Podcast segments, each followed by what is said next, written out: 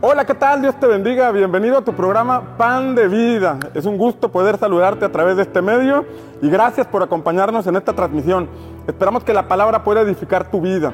Hoy estaremos hablando de la tercera unción, la unción de rey. Hemos hablado de la unción del leproso, la unción del sacerdote y ahora hablaremos de la unción del rey y veremos cómo Dios permitió que en Israel se ungieran dos reyes para mostrarnos la diferencia entre el reino de los hombres y el reino de Dios. Primero permitió que fuera ungido Saúl como rey y luego levantó a David como rey. Y vamos a ver algunas diferencias entre el reinado de los hombres y el reinado de Dios. Espero que esta palabra te pueda bendecir. Acompáñanos. Por cierto, aprovecho para invitarte a donde estamos reunidos todos los domingos en la Expo Tampico a las 11 de la mañana. Ven con tu familia y recibe bendición. Y recuerda, Dios está contigo. Estamos hablando de la unción. Las últimas cuatro semanas hablé de la unción, de la importancia de la unción, tomando como referencia lo que Jesús dijo en Lucas 4. El Espíritu del Señor está sobre mí por cuanto me ha ungido. Ponga su mano acá arriba y diga, me ha ungido. Me ha ungido para. Pero hablábamos ahí de la unción y he hablado de la unción del leproso, la que recibimos para ser libres del pecado, libres de la lepra espiritual. Las dos semanas pasadas, las tres semanas pasadas hablamos del sacerdocio, la unción del sacerdote. Y hemos visto que hay personas que pueden estar simplemente sirviendo. Y hay personas que han sido ungidas mediante su servicio. Hay personas que pueden participar en el servicio, pero hay personas que están ungidas porque se dispusieron a servir con los elementos que mencionamos. Porque todo servidor debe cuidar aspectos de su vida personal, Hablábamos de que el sacerdote se ocupa de las cosas santas, el examinarse a sí mismo, el ponerse a cuentas con Dios, el cuidar la palabra, cuidar la oración, la comunión y la presencia del Espíritu Santo, buscar el rema. Y cuando uno busca todas esas cosas, viene la unción del sacerdote. Veíamos la vestimenta, la túnica blanca, el manto azul, el efod, el pectoral, el cinturón y la diadema que iba sobre la cabeza. Y estos elementos, una vez puestos, dice la palabra que venía la unción. Y bueno, ya explicamos todo eso, pero ahora vamos a hablar de la unción del rey, la unción de reino. Y quiero que vea esta parte. Dios sacó a Israel de Egipto, había una palabra sobre ellos, pero estaban en esclavitud. Dios tuvo que sacarlos de allí. Y esto es figura de librarlos de la lepra. Los pasó por un desierto. Pero a mitad del desierto les dio el diseño del sacerdocio y el diseño del tabernáculo, donde les decía, tienen que aprender a hacerme fiesta en el desierto. Tienen que aprender a hacer culto en el desierto. Tienen que aprender a levantar altares en el desierto. Figura de aprender a adorar a Dios mientras vamos por el, por el proceso. Ahí está la unción del sacerdote. Pero después era importante entrar a Canaán, porque ahí se establecería el reino de Israel, que es una figura del reino de Dios. Nosotros no tenemos que hacernos israelitas. Nosotros no tenemos que judaizar. Porque todas esas cosas son figuras de lo que es el reino de Dios. De alguna forma Dios tiene que mandarnos un mensaje para que lo entendamos. Por ejemplo, cuando habló con David, cuando hablaba con David, David escribió el Salmo 23, él cuidaba ovejas. Y cuando cuidaba la oveja, Dios le habló por un mensaje que él pudiera entender. Y cuando él entendió el mensaje, él escribió el Salmo 23, por ejemplo, donde dice, el Señor es mi pastor. Y aunque ande en valle de sombra o de muerte, no temeré porque tú estás conmigo. Él entendió que así como él cuidaba a sus ovejas, había alguien que lo cuidaba a él. Entendió en un lenguaje que pudo entender a través de las cosas que hacía. Porque tal vez nosotros no entendemos el lenguaje de Dios. Y porque Dios no es un Dios español, ni romano, ni judío, ni hebreo. Él es un Dios eterno. Y de alguna forma nos habla. En el libro de Hebreos dice, Dios habiendo hablado de muchas formas. Hay muchas formas a través de las cuales Dios nos habla. Hoy nos habla a través de Cristo. Pero nosotros tenemos que entender el lenguaje, el mensaje de Dios. Y cuando vemos a Israel, vemos una figura. Salir de la esclavitud, libre de la lepra y caminar por el desierto y aprender a servir al Señor para la unción del sacerdote, la unción del servicio, pero el objetivo es reino, conquistar Canaán. Lugar donde se cumplen las promesas de Dios en nuestra vida. Lugar donde se cumple Mateo capítulo 6.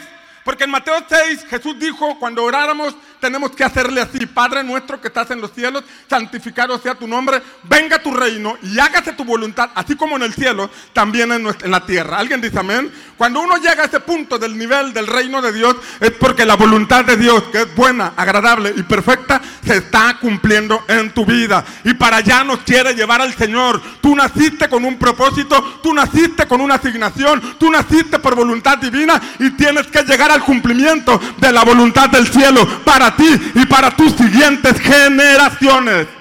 El que lo crea, déle un aplauso a Jesús. Ahora conocemos la historia, Josué y su generación entraron, pero no conquistaron completamente. Aunque se establecieron, ahí había enemigos, a los cuales tuvieron que ir sacando. Y leemos el libro de jueces, y en el libro de jueces vemos un sub y baja.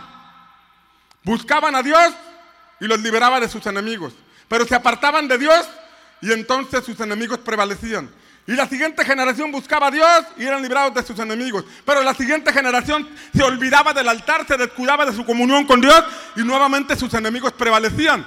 Y parecía a veces, pareciera la vida de algunos cristianos a veces que a veces están bien y a veces están mal, y a veces están animados y a veces están desanimados, y a veces sí sirven y a veces no sirven, y a veces estamos como inestablemente. La Biblia nos enseña como una figura de lo que nos puede pasar, pero es importante caminar hasta el punto del reino, porque cuando llegamos a este punto es porque hemos sido transformados, hemos sido transicionados, Dios ha quebrado todo orgullo, Dios ha quebrado todo lo que nos estorba y está el Espíritu Santo dirigiendo nuestra vida para vivir en la perfecta voluntad de nuestro Padre Celestial. ¿Alguien lo cree? Y entonces llegamos al punto del reino, que es a donde Dios nos quiere llevar. Y encontramos en la escritura que en primera instancia se ungieron a dos reyes. Y el primer rey que fue ungido fue el rey Saúl. Dice el primer libro de Samuel, capítulo 10, versículo 1. Tomó entonces Samuel la redoma, diga conmigo redoma, la redoma de aceite y la derramó sobre la cabeza de Saúl y lo besó y le dijo, ¿no te ha ungido el Señor por príncipe sobre su heredad? Ahí vemos una unción de un rey, el primer rey que levantaron en Israel. Ya después de todo el proceso, ya después de haber entrado a aquella tierra, ahora la estaban conquistando. Y Dios está mostrando la figura del reino. Recuerde, figura. Se trata de las cosas eternas que tenemos que entender en el ámbito natural de las cosas celestiales que de alguna forma debemos comprender para caminar hacia allá. Y dice la palabra que fue ungido con una redoma. Pero primer libro de Samuel, capítulo 16, nos dice lo siguiente. Mira, esta, esta, es una redoma. Bueno, capítulo, esta es una redoma. Y la redoma es un, es un artefacto, es un recipiente hecho por el hombre. Un recipiente hecho por el hombre. Y puede ilustrarnos la unción de los hombres, el ungimiento de los hombres. Pero primero de Samuel capítulo 16 nos habla de cuando fue ungido David. Dice entonces Samuel tomó el cuerno, ¿qué tomó? El cuerno de aceite y lo ungió en medio de sus hermanos. ¿Dónde lo ungió? En medio de sus hermanos. Fíjate, cuando empezamos a servir en la iglesia, cuando empezamos a servir en la congregación, entre los hermanos, es donde viene esa unción, en medio de los hermanos. No lo da de manera independiente. Lo da cuando formamos parte de una familia espiritual. Lo da cuando ejercemos el sacerdocio, el servicio. Aquí nos entrenamos, aquí participamos, aquí crecemos y es aquí donde el Señor dice, este me gusta, aquella me gusta, aquel me gusta porque veo su corazón, porque veo sobre sus hombros la responsabilidad, porque veo sobre su corazón la carga por esas personas y es ahí donde el Señor derrama su unción. Hay personas aquí que ya están siendo vistas por el cielo, hay personas aquí que ya están siendo observadas desde la eternidad y prepárate porque si tu corazón está conectado con el corazón de Dios, hay una unción que vendrá sobre tu vida en el nombre de Jesús. Entonces Samuel tomó el cuerno de aceite y lo ungió en medio de sus hermanos. Y mira lo que dice. Y el Espíritu del Señor vino poderosamente sobre David desde aquel día en adelante. Luego Samuel se levantó y se fue a Ramá. Dice que a partir de ese momento el Espíritu del Señor vino sobre él, cosa que no pasó con Saúl. A Saúl lo ungieron con una redoma. Y el Espíritu Santo por ahí nos va a mostrar unas figuras. Porque vemos que a David lo ungieron con un cuerno. Y el cuerno, fíjate bien, el cuerno nos muestra un animal sacrificado, un carnero sacrificado. Y ese carnero puede ser figura del sacrificio de Cristo. Y ese sacrificio de Cristo es el que nos habilita para entrar a la dimensión del reino de los cielos aquí en la tierra.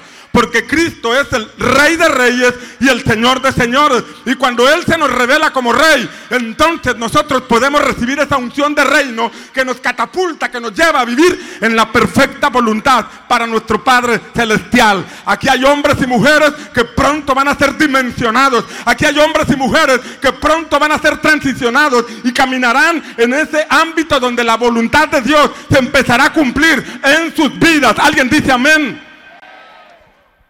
Saúl nos revela la voluntad de los hombres de querer tener rey.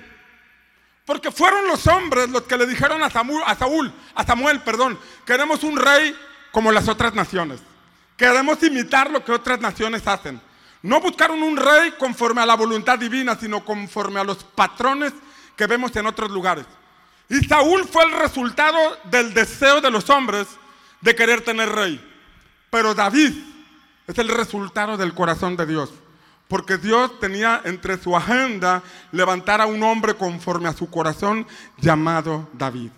Entonces el reino de Saúl representa el reino de los hombres. En tu vida y en mi vida podemos reinar nosotros o puede reinar Dios. Usted y yo podemos saber versículos de la Biblia. Usted y yo podemos estar sirviendo en algunas áreas de la iglesia, pero tal vez hay áreas donde Dios nos reina, porque ahí hacemos nuestra propia voluntad. Y en ese sentido no puede venir esa unción de reino que nos lleva a la perfecta voluntad del Padre. Es importante redimir toda área de nuestra vida, ponerla en el altar, poner nuestros sueños, poner nuestros planes, poner, poner nuestra vida al servicio del Señor para que entonces pueda levantarse la vida de Cristo en nosotros, porque Él es el Rey que debe gobernar todas nuestras acciones. El que lo crea, déle un aplauso a Jesús. ¿Qué es lo que Dios busca? Dios busca corazones. Y los feos dicen, Dios busca corazones. Vemos que sobre Samuel, sobre Saúl, Saúl fue llevado por un proceso, mientras que a David de inmediato se le impartió el Espíritu Santo. ¿Cuál fue la diferencia? Fíjate bien, Samuel le dijo a Saúl, después, usted lo lee en capítulo 9 del primer libro de Samuel, dice que lo ungió y le dijo, cuando te apartes de mí, esta es la unción de los hombres, cuando te apartes de mí, vas a llegar al sepulcro de Raquel. Después de ahí vas a ir a la encina de Tabor. Posteriormente vas a ir al collado de Dios. Y allí encontrarás una compañía de profetas. Y estando allí, el Espíritu Santo vendrá sobre ti y profetizarás y serás mudado en otro hombre. Después de ahí vas a descender a Gilgal. Y estando ahí en Gilgal, espérame siete días a que yo llegue a ti. Dios busca corazones. Y cuando nosotros necesitamos ser transformados, es importante comprender que Dios en ocasiones nos va a llevar por un proceso. Y al llevarnos por ese proceso, va a aflorar lo que hay en nuestro corazón. Muchas veces no sabemos lo que venimos cargando, pero en el camino aflora lo que hay en el corazón. Por ejemplo, el sepulcro de Raquel habla del proceso por donde Dios estaba llevando a Saúl.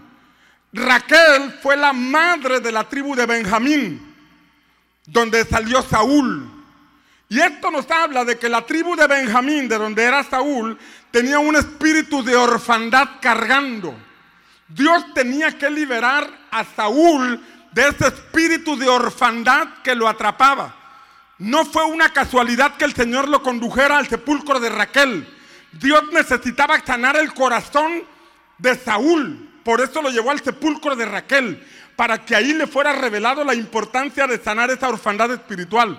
Por eso allí en el sepulcro de Raquel, Saúl recibió la noticia de que su papá estaba preocupado por él.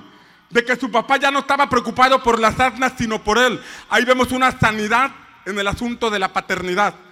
Pero después el Señor le dijo por medio de Saúl, de Samuel, ve a la encina de Tabor. Y este punto nos habla de romper con maldiciones generacionales. Estamos hablando de un proceso después del cual vendría el Espíritu Santo. Y al ir a la, a la encina de Tabor, la Biblia nos enseña en la historia que debajo de esa encina Raquel escondió los ídolos de su padre. Había ídolos ocultos, había ídolos escondidos. Había pasado más de 400 años de que Rebeca había muerto, de que Raquel, perdón, había muerto, pero vemos que estaba en operación una maldición generacional que este hombre tenía que romper. Se le tenía que revelar que en esa encina de Tabor había algo que los que estaba arrastrando y que se estaban repitiendo generación tras generación. Ahí lo llevó el Espíritu Santo para que se le revelara. Después dice la palabra que tuvo que ir al collado de Dios, donde estaban los filisteos. Y los filisteos representan a los enemigos del Señor, a los enemigos del pueblo de Dios. Era como atreverse a dar un paso de fe. Era como atreverse a caminar. Una vez que Dios sana tu corazón, tienes que romper las maldiciones generacionales y caminar a una vida de fe, enfrentar a tus enemigos espirituales. Y la Biblia dice que Saúl llegó hasta allí y había una compañía de profetas. Y al estar entre esa compañía de profetas, él se metió y dice la palabra que el Espíritu Santo vino sobre él. Y cuando vino sobre él comenzó a profetizar. Y la gente se asombró y decía, Saúl entre los profetas, Saúl entre los profetas. Se admiraban porque decían, ¿cómo es que este hombre está ahí profetizando? Y es que el Espíritu Santo vino sobre él. Pero había una instrucción más. Recuerda que es un proceso para que el, Espíritu Santo venga y seamos llevados a la voluntad del reino. Sin embargo, en el camino aflora el corazón. Lo que Dios busca son corazones. Dice la palabra que la última instrucción es, vas a llegar a Gilgal. Y ahí esperarás siete días. Espérame a que yo llegue. Y cuando yo llegue, te voy a decir lo que tienes que hacer. Tienes que esperarme. Este Gilgal aconteció capítulos después. Este Gilgal aconteció tiempo después. Dice la palabra que estaban peleando contra los filisteos. Se armó la rebambaranda, como dicen, ya estaba, se metió Jonatán allá a alborotar el avispero y de pronto ya los enemigos vinieron y estaban en Gilgal. Y Saúl estaba esperando a Samuel conforme la palabra que le habían dicho. Saúl estaba esperando a Samuel porque le dijeron, espérate siete días. Y Samuel no llegaba. Y los enemigos estaban enfrente. Y el pueblo se estaba desesperando y estaba desertando del ejército. Y dice la palabra que Saúl se desesperó y dijo, como no llega Samuel, yo mismo voy a ofrecer el sacrificio. No necesito de Samuel, hombre, pues aquí se trata de levantar un altar, yo lo ofrezco. No necesito. Ahí brotó su corazón. ¿Qué es lo que Dios busca? Ahí brotó su corazón. Ese menospreciar su autoridad. Eso menospreciar las instrucciones. Eso menospreciar lo que Samuel. No, no necesito que Samuel esté aquí. No necesito que alguien me diga lo que tengo que hacer. No necesito congregarme. No necesito estar bajo la cobertura de alguien. No necesito seguir instrucciones. Mi comunión con Dios es personal. ¿Para qué lo espero? Y salió su corazón. Diga conmigo, ay, ay, ay. Inmediatamente él ofreció un altar, usurpó una función que no le correspondía, porque él no era sacerdote. Él tenía un llamado para ser rey. Pero ahí brotó el corazón. Sabes que cuando uno llega a Cristo, uno se entrega, recibe su amor, su gracia, está contento, toma las escuelas, se dispone a servir. Pero en el camino a veces brotan cosas. En el camino surgen situaciones que no sabíamos que, no sabíamos que estaban allí. De pronto hay algo que no nos gusta, cosas que manifiestan situaciones que vivimos de niños o en la infancia. No fuimos procesados por el camino del sepulcro de Raquel. No trabajamos en la relación de la paternidad. Cosas que brotan, que vienen derivadas de situaciones de nuestros antepasados que nos alcanzan. Tomamos de largo escuela de campeones, nos llevamos de información, aprendimos algunos versículos, pero no los entendimos, no cerramos puertas y en el camino afloran. Dile al que está a tu lado, ahí te hablan. Oye, pero si empezó muy bien. Cuando la unción cayó sobre Saúl y caminó como le habían dicho, pasó por la escuela, pero nada más pasó y llegó a la compañía de profetas y empezó a profetizar. El Espíritu Santo lo llenó. ¿Cómo es que cayó en este punto? Es que afloró el corazón. Y Dios lo que busca para establecer su reino en nuestra vida es trabajar con nuestros corazones, porque es en nuestro corazón donde pone su trono, es en nuestros corazones donde Él tiene que gobernar, es en nuestros corazones donde tomamos decisiones, es en nuestros corazones donde está la esencia de nuestro ser y ahí es la casa que Dios preparó para habitar en nuestra vida. Alguien dice amén. No terminó el punto ahí. Dice la palabra que aún le dieron un chance. Porque Dios es bueno. Diga conmigo, Dios es bueno. Levante su mano y diga, mi Dios es bueno. Se le dio un chance. Se le dio un chance y, más adelante le dieron una instrucción, capítulo 15, si no me equivoco. El Señor le dijo por medio de Samuel, ve y acaba con Amalek. Pero termina con todos, ¿eh? Acábalos a todos. No traigas ganado, no traigas ovejas. Todo ofrécelo como un sacrificio a Dios. Sí, yo voy. Y ahí va Saúl a combatir a, los amalecitas. Y viene y les pone una recia en obediencia a la instrucción. Pero se trae al rey vivo. Y se trae lo más gordo de las ovejas. Y no voltees a ver a nadie, por favor. Lo más gordo de las ovejas. Y entonces viene Saúl de derrotar a los amalecitas. Y el Señor le dice a Samuel, me pesa haber puesto a Saúl por rey. Me pesa, mira, hace lo que quiere. Estamos tratando de establecer el reino y él anda con sus cosas, queriendo hacer lo que quiere. Y entonces cuando Samuel, Saúl viene, Samuel lo confronta, le dice, ¿por qué desobedeciste al Señor? ¿Cuál desobedecí? Si yo fui a donde tú me dijiste, acabé con los amalecitas, les puse una recia, tal y como me dio la palabra el Señor. ¿Y qué es ese balido de ovejas? Y esas vacas, mu. Ah, bueno, bueno, bueno, es que se lo traje para ofrecerlo como una ofrenda para el Señor. Sácate a bañar, le dijo el profeta. ¿Qué es más importante, la obediencia o los sacrificios? El Señor le dijo ahí, para Dios es más importante la obediencia que todos estos sacrificios. Te dijeron, acaba con todo, no traigas nada de allá. Dios, Dios no necesita eso. Lo que necesita es ver si tu corazón es recto para con Él. ¿Alguien está aquí conmigo? Sabemos la importancia de cómo el corazón tiene que ser transformado.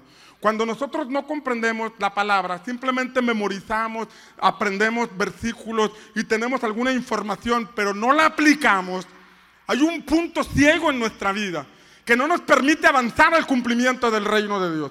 Dios tiene planes contigo. Dios tiene planes con tus generaciones. Hay un plan de Dios para tu vida. Hay una palabra de Dios para ti. Tú tienes una asignación profética. ¿Por qué profética? Porque Dios te dio vida. Y te dio vida con una razón. Te dio vida con un propósito. Tal vez en este momento no lo estás cumpliendo. Pero el Espíritu Santo te está mostrando la importancia de seguir adelante. Caminando en obediencia. Derecho y hacia adelante. Porque hay una tierra. Hay una herencia que vas a conquistar en el nombre del Señor. El que lo crea, dele un aplauso a Jesús. Ahí fue desechado Saúl. Ahí fue desechado Saúl. Ahí en el capítulo 15 leemos que fue desechado del reino del Señor. ¿Y sabes cuál fue la respuesta de Saúl? Dice la palabra que Samuel cuando le dijo, mira, el Señor te había elegido para que fueras rey, pero sabes que Él ya te dejó y se ha levantado a uno nuevo porque vio que tu corazón no es recto. Se te dio un chance, se te dio la oportunidad, pero tú no quisiste cambiar. Ahora Dios ya levantó a un hombre y dice que apenas se volteó y Saúl lo agarró del manto. Lo jaló del manto y se rasgó. Y el manto no era un manto de Sara o de Liverpool. El Sara, el, el, el manto representa la autoridad la autoridad que Dios le había dado a Samuel. Y este hombre está rasgando el manto. Esto habla del corazón de este hombre revelándose contra la autoridad delegada por Dios. Dios nos pone bajo autoridad. En primer lugar, la autoridad de nuestros padres. Ahí donde somos formados, ahí donde. Como padres tenemos que aprender a ejercer correctamente la autoridad. Como padres tenemos que entender la responsabilidad de formar a nuestros hijos porque ellos son herencia de Dios y están en nuestras manos. Dios nos los ha confiado y tenemos que aprender. Pero así como en el plano natural hay una figura de autoridad, en el plano espiritual también. Y rasgar el manto contra la persona que Dios puso como un padre en la fe, como tus padres en la fe, significa que tú rasgas la autoridad o menosprecias la autoridad del hombre o la mujer que Dios ha puesto sobre tu vida. Diga conmigo, ay, ay, ay. Por última instancia, dice la palabra que ya Samuel se iba y cuando le rompieron el, manto, le soltó otra palabra. Pero Saúl le dijo, mira, mira, está bien, ya Dios se fue, no importa. Pero ayúdame, vamos a hacerlo políticamente correcto. Acompáñame para que todos los ancianos vean que tú estás conmigo. Aunque yo sepa que Dios ya no está conmigo, pero mira, vamos a guardar las apariencias. Vamos a hacerlo políticamente correcto, que la gente sepa o vea que tú y yo estamos juntos. Un reino de hombres, un reino de apariencias, un reino que manifestó el corazón de ese hombre. Por eso vemos que desde un inicio fue ungido con una redoma. Y esa redoma Dios nos muestra, yo sabía que el corazón de este hombre no iba a ser recto.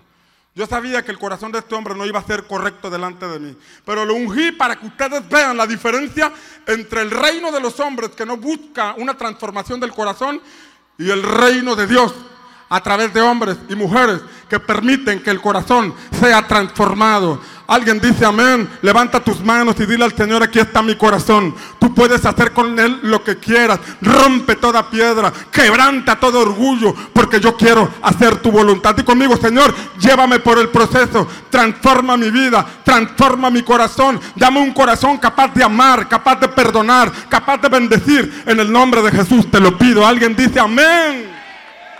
Amén. Dele un aplauso fuerte a nuestro Señor Jesucristo.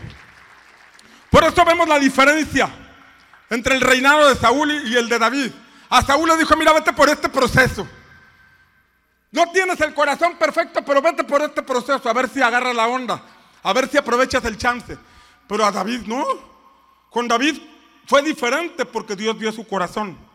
Por eso, desde que lo ungió, dice la palabra que desde ese momento y en adelante, el Espíritu de Dios vino sobre él desde ese momento y en adelante, que en ti y en mí el Señor encuentre un corazón perfecto para con Él. Dios no busca personas perfectas, pero sí busca corazones perfectos. Dios no busca personas 100% eh, transformadas, pero sí busca personas dispuestas en su corazón a ser transformadas en las manos del alfarero. Y si tú tienes ese corazón, si tú tienes ese deseo, prepárate porque vas a ver cielos abiertos sobre tu vida, vas a ver la manifestación del Espíritu Santo y tal y como en David desde ese momento y en adelante el Espíritu del Señor estuvo sobre él, también estará contigo. Eso no significa que no habrá problemas. David se enfrentó problemas, pero Dios estaba con él. David se enfrentó ejércitos, pero Dios estaba con él. Dijo David, aunque un ejército acampe contra mí, no temerá mi corazón, porque Dios está conmigo. Y cuando tú sabes que el Espíritu Santo está conmigo,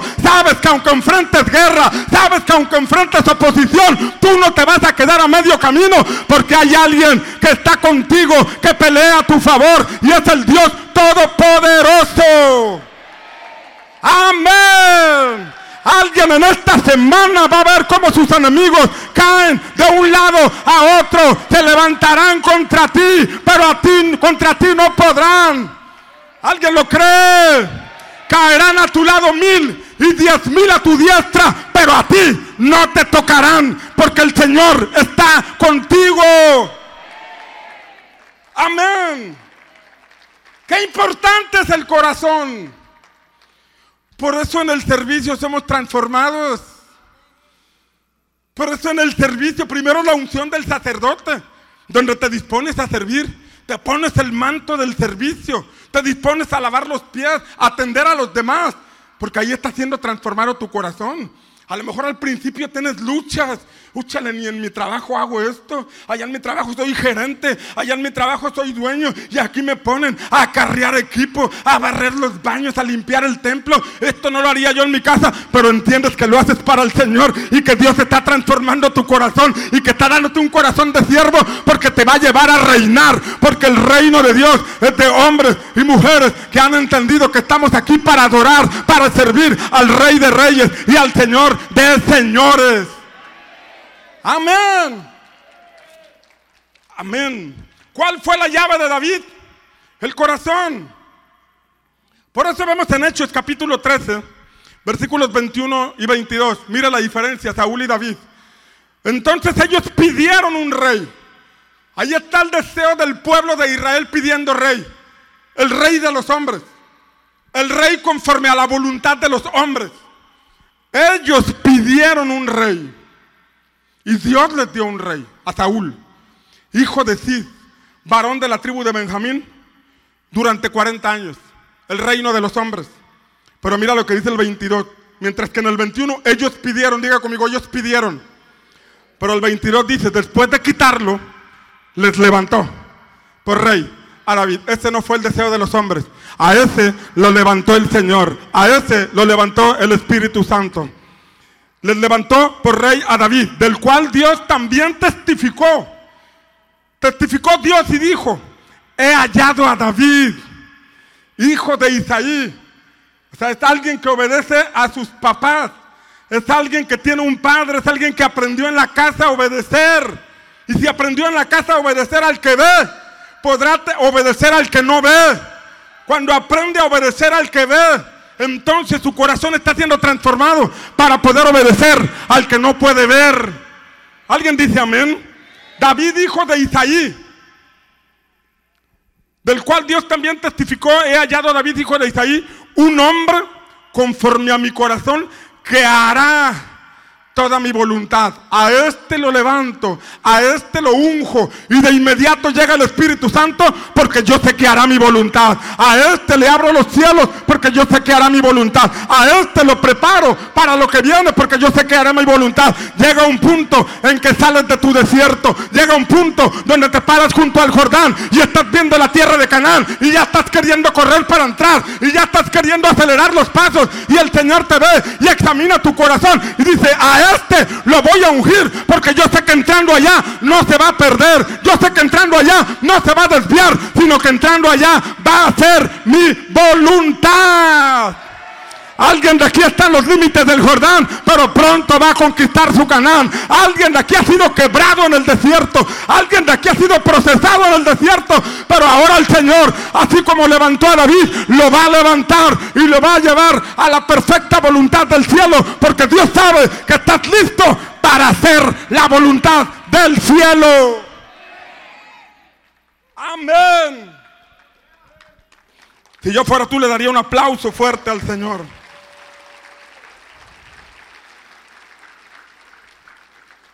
¿Qué vio David en él? ¿Qué vio Dios en él? Su corazón. Hallé a un hombre conforme a mi corazón. Hallé a una mujer. No, no se escucharon. Hallé a una mujer. Hallé a un joven. Hallé a un viejito.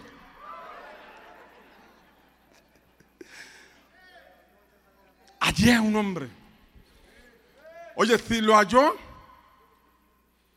es porque él anda buscando. Mira lo que dice el Salmo 89, 20. He hallado. ¿Por qué, ¿Por qué hallé? Porque anduve buscando. Imagínate al Señor desde arriba viendo, viendo corazones, viendo, viendo. Viendo, viendo, viendo, viendo, viendo, viendo. Y de pronto algunos que ni, se emocionan. Hay algunos que ni dicen amén. Hay, hay, algunos que ni señales mandan al cielo cuando alaban. Hay algunos que ni señales mandan al cielo cuando adoran. Hay algunos que no le dicen al Señor, ¡Ey, ey, aquí estoy!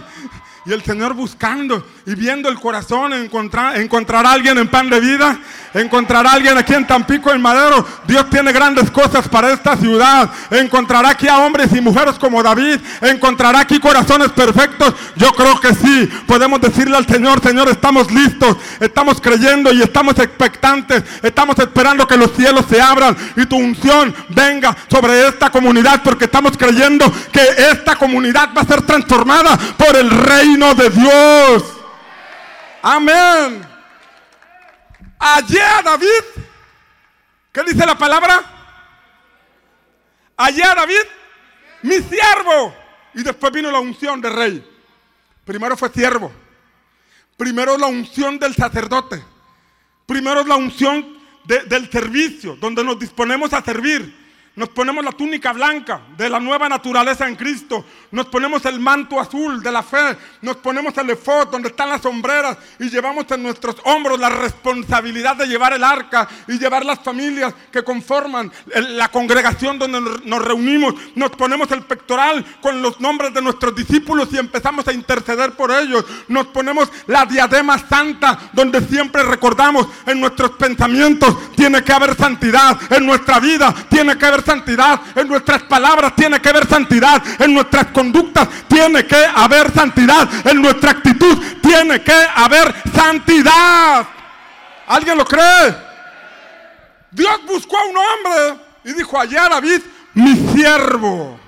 Aunque cuidaba ovejas de su padre, yo ya lo vi como siervo. Aunque estaba trabajando en un lugar simple, yo ya vi su corazón de siervo. Y yo sé que hará, él mi voluntad. Por eso lo ungí con mi santa unción. Si estás sirviendo al Señor con todo su corazón, si estás sirviendo al Señor con toda tu responsabilidad, prepárate porque muy pronto, mientras Dios está recorriendo la tierra, porque la Biblia dice que los ojos de Dios recorren la tierra buscando a hombres y mujeres de corazón perfecto para manifestar su poder a través de ellos. Prepárate porque si el cielo te encuentra, derramará sobre ti una unción de reino, una unción que te catapultará a vivir y alcanzar y conquistar la voluntad perfecta de lo que Dios planeó para tu vida. Amén. ¿Qué ocurre cuando Dios derrama la unción regia? Hablar de rey no es hablar de conquista. Hablar de rey no es hablar de establecer la voluntad de Dios en nuestra vida, en nuestra casa, en nuestro camino y cumplir el propósito eterno del Padre que ha diseñado para nosotros en esta tierra.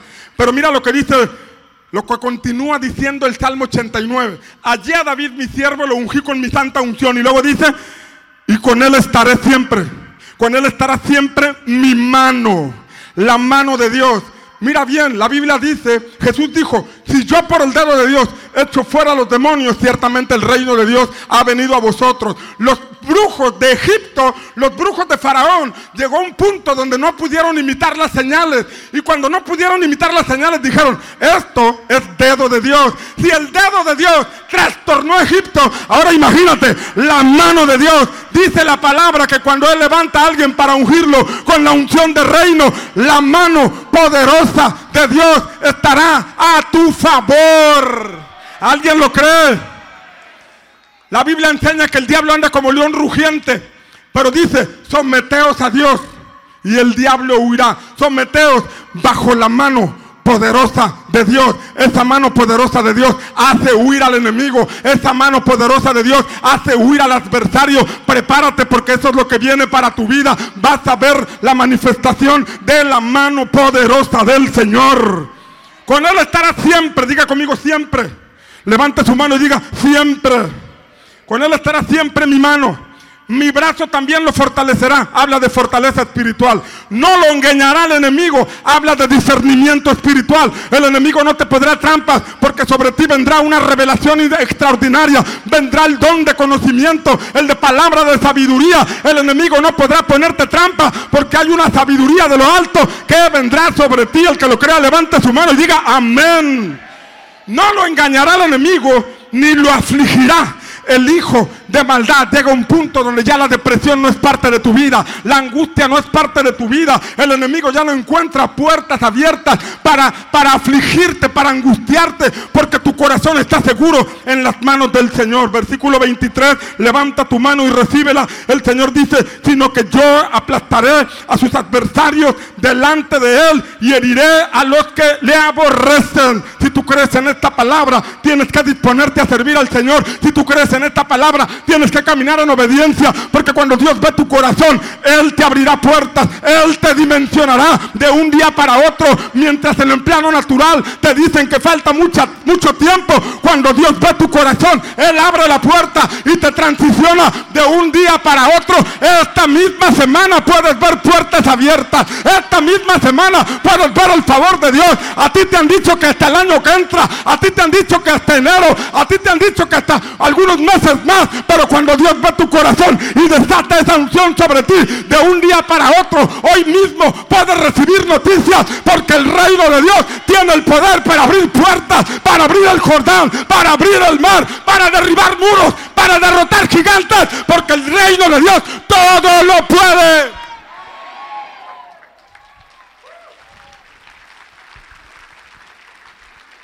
Amén. ¿Y por qué gritas tanto, pastor? ¿Por, qué me emociono? ¿Por Porque estoy viendo lo que Dios quiere hacer en tu vida. Porque estoy percibiendo en el Espíritu lo que Dios quiere hacer en ti. Y quiero inquietar a ese espíritu que está dormido. Quiero despertar a ese valiente que está dormido. Quiero levantarlo en el nombre de Jesús. Que el Señor abra tus ojos. Que el Señor despierte tu espíritu. Que el Señor te revele lo que tiene para ti. Para que dejes de dar vuelta en el desierto y camines derecho y hacia adelante a lo que el reino de Dios tiene y ha destinado para tu vida. Amén. El reino de Dios en nosotros. Mira lo que dice Romanos. ¿Qué es el reino de Dios? Ya hablamos de la voluntad de Dios en nuestra vida. Pero Romanos 14, 17 dice, porque el reino de Dios no es comida. ¿Lo escucharon? No es comida ni bebida. O sea, no son cosas materiales solamente. Si buscamos, gracias hijo, si buscamos primero el reino de Dios y su justicia, las, cosas materiales vienen por añadidura. No buscamos que suplan necesidades. Entendemos, hay una voluntad que se tiene que hacer. En este momento ya hay un desierto y hay necesidad, pero sé a dónde voy. Y sé que si busco primero a Dios, lo demás viene. Lo que me preocupa es encontrarlo a Él. Lo que me hace pensar solamente es verlo a Él. Pienso en Él, vivo para Él, todo lo que nos dijo el Espíritu Santo hace rato a través de Javi. Pienso en Él, hago lo que Él me dice, busco hacer su voluntad. Pienso en eso. No son cosas naturales, no es comida ni bebida. No es algo que solamente alimente tu cuerpo, sino que dice ahí que es justicia, paz y gozo. Cuando el reino de Dios viene a tu vida, también viene la justicia. ¿Te ha estado robando mucho el enemigo? El reino de Dios te va a hacer justicia. Se ha levantado contra tu matrimonio, el reino de Dios te va a hacer justicia. Se ha querido dividir con tus hijos, el reino de Dios va a traerte justicia. Estás en pobreza, estás batallando, estás económicamente endeudado, el reino de Dios puede hacerte justicia. Pero tenemos que buscar el reino de Dios y su justicia y todo lo demás vendrá como añadidura. El Señor dice que Él es el sol de justicia y si tú lo crees, pronto vas a ver que Él alumbra en medio de la oscuridad y en medio de las tinieblas que puedas estar pasando, porque Él es el, el sol de justicia. ¿Alguien lo cree? Dice también que el reino de Dios, además de justicia, es paz. Diga conmigo paz.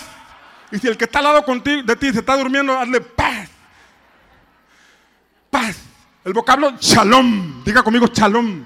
Y shalom no solamente es un saludo. Shalom, paz, Dios te bendiga. No. Shalom es una, una, una declaración de bendición. Shalom significa bendición significa la paz de Dios, significa la prosperidad de Dios, significa que te desean relaciones armónicas en tu matrimonio, en tu familia, paz con Dios, relaciones armónicas con el Señor. Y cuando tienes relaciones armónicas con Dios, la prosperidad de Dios se hace, se deja llegar sobre tu vida. Salmo 133 dice, mirad cuán bueno y cuán delicioso es habitar los hermanos juntos en armonía, porque ahí el Señor envía bendición y vida eterna. Prepárate porque el Señor va a enviar sobre ti bendición y vida eterna como resultado de vivir en armonía, en armonía con el cielo, en armonía con tus semejantes, porque has caminado hasta llegar al punto de la revelación del reino de Dios. Alguien de aquí está recibiendo la palabra, alguien de aquí tiene que prepararse porque pronto ese Salmo 133 te va a derramar sobre tu vida la bendición del Señor, la vida eterna, lo que la eternidad preparó para ti en esta tierra pronto lo vas a ver si tú lo crees. Amén. Paz. Pero paz no solamente es shalom. También proviene de un vocablo que es shalem. Y lo divide y lo diferencia solamente una letra. Shalom, shalem. Shalem significa bendición completa.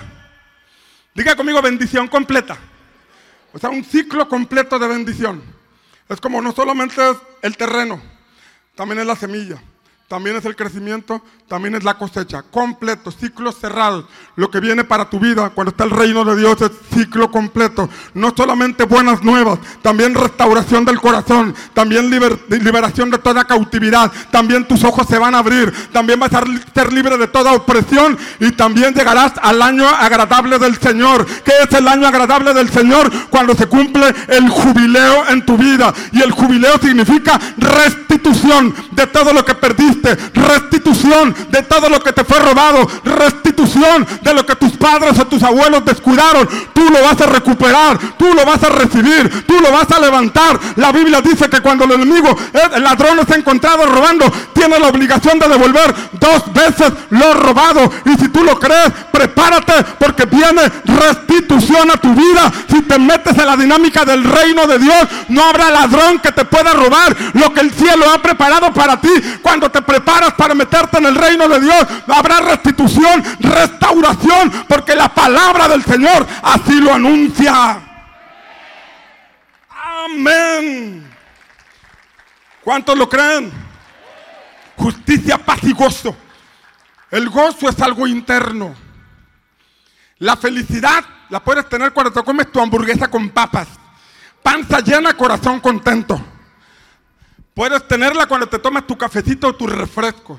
Esa es una felicidad pasajera, pero el gozo es permanente. El gozo está dentro de ti. Aunque te llega una mala noticia, tú sigues teniendo gozo. Aunque estás atravesando un desierto, tú sigues teniendo gozo. Aunque estás siendo quebrado en tu casa, tú vienes a servir con gozo. Tú vienes a danzar con gozo. Tú vienes a adorar con gozo. Porque la escritura dice, el gozo del Señor es mi fortaleza. Hay gente que está sirviendo y está siendo quebrada allá afuera. Hay gente que sigue sirviendo al Señor, dándolo todo y está siendo quebrada. Ahí en ese quebrantamiento vendrá una manifestación manifestación de la gloria del Señor. Vendrá una manifestación del reino de Dios trayendo bendición, trayendo fortaleza y trayendo restitución. Amén. El punto es que en nuestra vida podemos caminar por la senda de Saúl o por la senda de David. Saber de reino, aprender de reino memorizar versículos, busca primero el reino de Dios y su justicia, pero no vivirlos. En nuestra casa podemos reinar nosotros, se puede reinar Dios. En una iglesia puede haber gobierno de hombres o puede haber reino de Dios.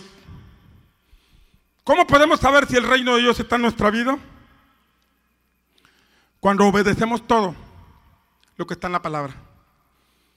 Tiene que haber un avivamiento de la palabra en nuestra vida. Cuando Josías, el rey de ocho años que Dios levantó, mandó reparar el templo, encontraron un libro y se lo hicieron traer y era el libro de la ley. Estaba todo empolvado, arruinado. Los sacerdotes lo habían menospreciado. Y cuando trajeron el libro lo desempolvaron y empezaron a leerlo y vino quebrantamiento sobre Josías. Dijo, todo esto hemos hecho, hemos desobedecido al Señor y vino un avivamiento de la palabra. Hoy tiene que haber un avivamiento de la palabra. Hoy la palabra tiene que estar encendida. Estamos muy distraídos en las redes sociales. Estamos muy distraídos con lo sensacional de las redes sociales. Pero viene sobre tu vida un avivamiento de la palabra. Porque Dios te va a llevar a obedecer la palabra. Porque Dios te va a llevar a vivir la palabra. No solamente a aprender la palabra. No solamente a memorizar la palabra, sino a vivir la palabra. Alguien dice amén. Por eso se nos tiene que revelar el reino de Dios. La Biblia no es un libro más. La Biblia no es un libro, un libro simple. La Biblia es un libro que contiene la sabiduría de Dios, los mandamientos del Señor que tenemos que tomar en cuenta en nuestra vida y obedecerlos. Pero se nos tiene que revelar. No somos una religión, aunque así nos catalogan. No somos una religión, es impresionante. Mi hija se va a ir a Alemania a estudiar un semestre y allá en Alemania cobran un impuesto por la religión que profesas. Si eres evangélico, si eres católico, tienes que pagar el 10% de impuesto de tus ingresos. O sea que si no lo das a la iglesia, lo das al gobierno, pero lo tienes que dar. Qué tremendo, ¿no? Allá tienen que pagar por ser cristianos. 9% pagan de impuestos de sus ingresos si, eres, si profesas ser de la religión católica o de la religión evangélica. Nosotros no somos una religión. Mi, hija me dijo, ¿qué, le pongo, hija? Pues tú no eres religiosa, hija, tú eres una mujer de reino. tú no eres religiosa, tú eres una mujer de reino. Pero mira lo que dice Gálatas, Gálatas, Pablo, lo que dice Pablo. Pues quiero que sepan, hermanos, que el evangelio que me fue anunciado por mí, que, les, que fue anunciado por mí, no es según el hombre. No estoy representando una religión. Pues ni lo recibí de hombre, ni me fue enseñado, sino que lo recibí por medio de una revelación de Jesucristo. O sea que el evangelio que les predico no es una religión más, está diciendo Pablo. Aunque Ananías oró por él, aunque los discípulos de Damasco le enseñaron, aunque estuvo aprendiendo por tres años en, en Damasco, no está menospreciando esas enseñanzas, sino que está diciendo que lo que está predicando es algo que Dios le reveló. Alguien me enseñó, alguien me instruyó, pero se me reveló Jesucristo para predicar este evangelio. Se nos tiene que revelar el Evangelio, porque el Evangelio es poder de Dios, porque el Evangelio rompe cadenas. El Evangelio no solamente trae salvación, también trae sanidad, también trae libertad, también trae restauración, también trae restitución. Nos abre el camino al cielo y si tenemos acceso al cielo, tenemos acceso a todas las bendiciones del Señor, la cobertura, la prosperidad, el propósito y la bendición plena que provienen de lo alto, los recibimos por medio del Evangelio de nuestro Señor Jesucristo. Alguien tiene que decir amén. Por eso Pablo oraba por la iglesia de Éfeso. Efesios capítulo 1, versículos 17 y 18 dice que Pablo oraba por la iglesia de Éfeso. Y decía de la iglesia de Éfeso, iglesia de Éfeso, yo sé que ustedes tienen fe en Cristo. Iglesia de Éfeso, yo sé que ustedes tienen amor fraternal. Les gusta juntarse para las tortas de la barda. Les gusta juntarse para la carnita asada. Les gusta juntarse para el pescadito frito. Tienen coinonía, tienen amor fraternal, pero yo oro. Dice Pablo, yo oro para que el Dios de nuestro Señor Jesucristo, el Padre de gloria, os dé espíritu ¿De qué? De sabiduría y de revelación en el conocimiento de Él. Una cosa es saber de Él y otra cosa es conocerlo a Él. Una cosa es aprender de Él en la Biblia, en un libro, escuchando a alguien y otra cosa es conocerlo a Él. Crecer en el conocimiento de Él.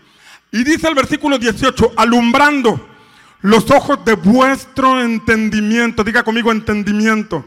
Levante su mano y diga entendimiento. Para que sepáis cuál es la esperanza de su llamamiento y cuál es la riqueza de la gloria de su herencia en los santos. Saúl aprendió a ser rey, pero no entendió a Dios. No entendió el plan de Dios. Saúl aprendió a usar las armas, pero no entendió el plan de Dios. Por eso Pablo dice, oro para que Dios les alumbre el entendimiento. Saúl aprendió a ser líder, pero no entendió a Dios. No entendió el plan de Dios. Aprendió liderazgo, pero no condujo al pueblo a la voluntad de Dios. En cambio, David entendió el lenguaje de Dios. David entendió el plan de Dios. Por eso, aunque David no tenía armas como las de Saúl, tenía algo más importante. No eran las piedras, era la fe en Dios. Era la fe. Esa fue su arma poderosa. Saúl y los demás habían aprendido la Torá, pero no habían entendido a Dios. Los sacerdotes del tiempo de Jesús, cuando nació Jesús, Herodes les mandó preguntar, hey, ¿dónde van a ser el rey de los judíos? Está profetizado que en Belén. Sabían, habían leído las escrituras, pero no entendieron que eso se cumplió en Jesús. No entendieron la palabra de Dios hecha viva. Tenían la información, sabían escatología, hermenéutica y todos esos rollos humanos, estas enseñanzas de hombres. Pero cuando se manifestó Cristo con su reino, no entendieron, lo menospreciaron. Saúl aprendió la Torá, todo el pueblo que estaba ahí aprendió la Torá, pero no enfrentaban a Goliat. En cambio, David, cuando llegó y escuchó a aquel gigante gritando, y desafiándolos dijo, ¿quién es este incircunciso para desafiar a los escuadrones del Dios viviente? Escucha, está diciendo, ¿quién es este incircunciso? Porque David entendió Nosotros somos el pueblo pactado con Dios. Él no está circuncidado, nosotros sí estamos circuncidados y nos circuncidamos porque Dios le dijo a Abraham, pon esta señal en mi pueblo para que ellos sepan que están pactados conmigo. Saúl estaba circuncidado, pero no entendía el plan de Dios. El pueblo aquel estaba circuncidado, pero no entendían que estaban en pacto con Dios. Por eso David se puso de pie y le dijo, este es un incircunciso, este no está pactado con Dios. Nosotros sí estamos pactados con Dios. Lo voy a enfrentar porque no lo enfrento en mis fuerzas. Trataron de ponerle el casco, la espada y, el escudo, pero él dijo, quítenme esto. Yo voy con lo que puedo saber. Yo voy como he entendido a Dios. No se, no se trata de un arma humana, se trata del poder de Dios, porque las armas de nuestra milicia no son carnales, sino poderosas en Dios para destruir fortalezas. Él no tenía este versículo, pero tenía el entendimiento. Dios está conmigo y si está conmigo, ese gigante no podrá contra mí. A alguien aquí se le tiene que revelar la palabra. A alguien aquí se le tiene que revelar que está en pacto con el Señor a través de Cristo Jesús. Porque Cristo dijo, esta es la sangre del pacto, del nuevo pacto. Si Cristo está contigo, tú tienes pacto con el cielo y el cielo pelea por ti. Amén. Si yo fuera tú le daría un aplauso fuerte al rey.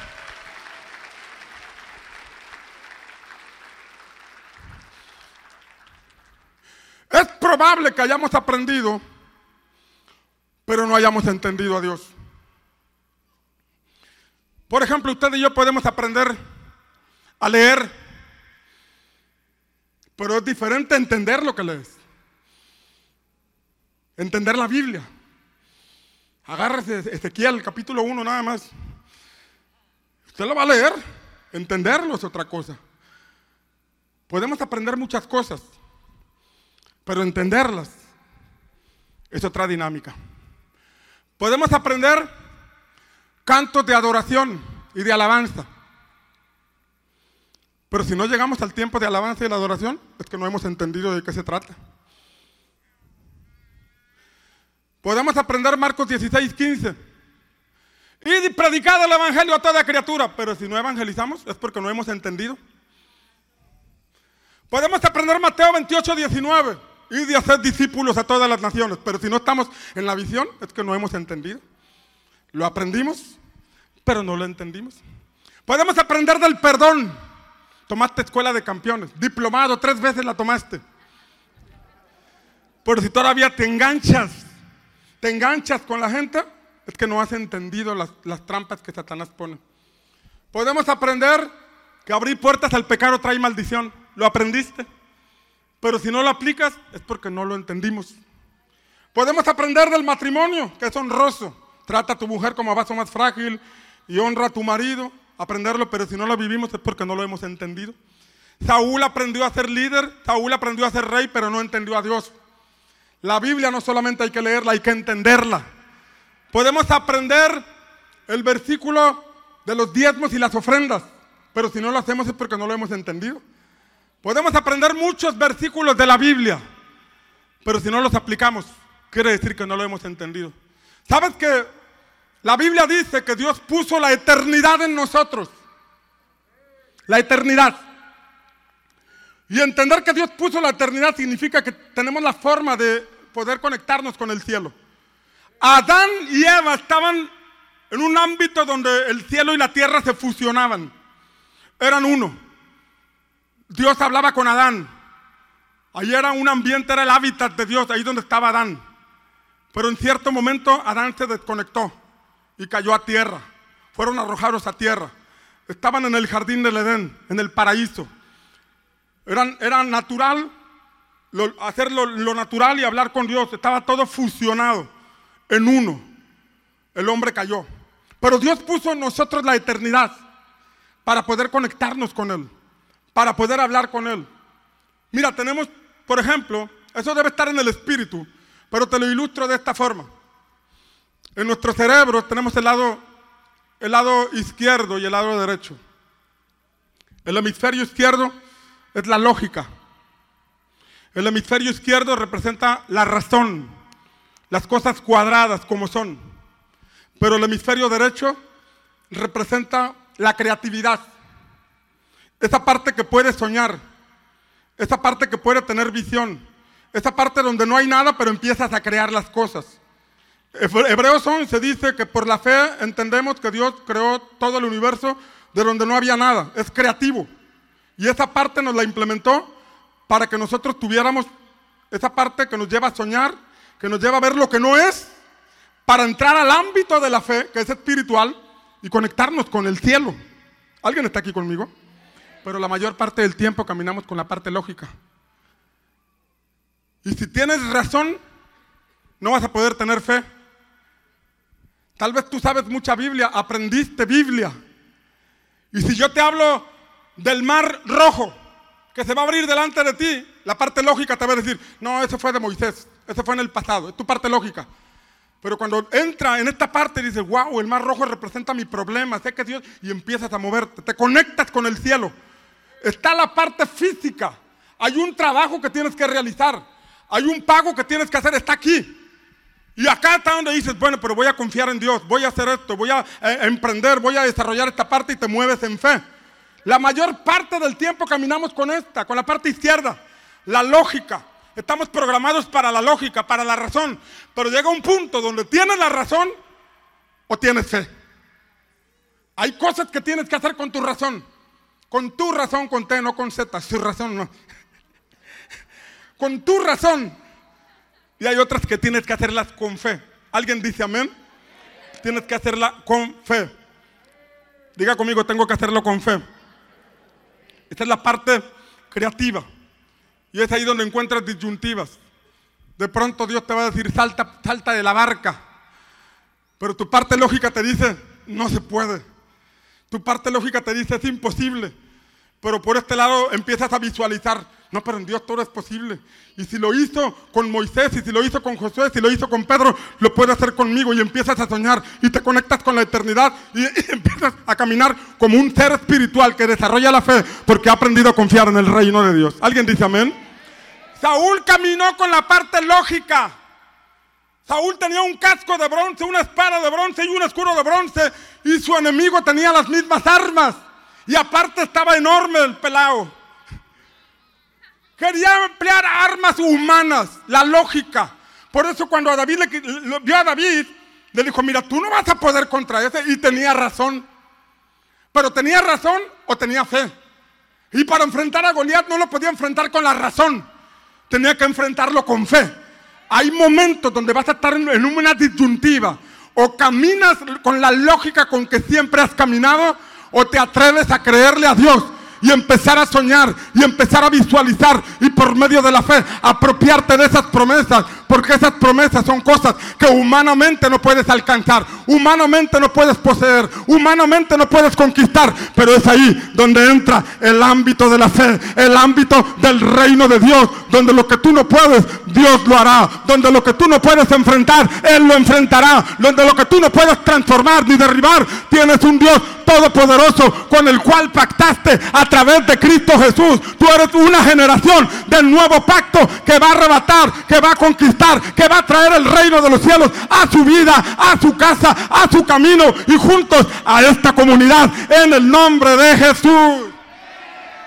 Amén. Dale un aplauso fuerte a Jesús. ¿Cuántos están recibiendo la palabra en esta hora? necesitamos activarnos en el servicio. No podemos llegar a esa unción de reino si no nos disponemos a servir. Hallé a David, mi siervo. Hallé a Juan, mi siervo. Hallé a Marta, mi sierva. Hallé a Sergio, mi siervo. Hallé a Luz Consuelo, mi sierva. Hallé a Pili, mi sierva. Hallé a Felipe, ponle tu nombre. Repite tu nombre. Repite este versículo. La Biblia dice, allá David mi siervo, ahora dilo con tu nombre. Allá en tu casa también, repite tu nombre. Levanta tu mano allá en tu casa y, repite esta palabra. Allá a Adrián, mi siervo. Allá a Lourdes, mi sierva. Vamos, levanta tu mano y repite tu nombre.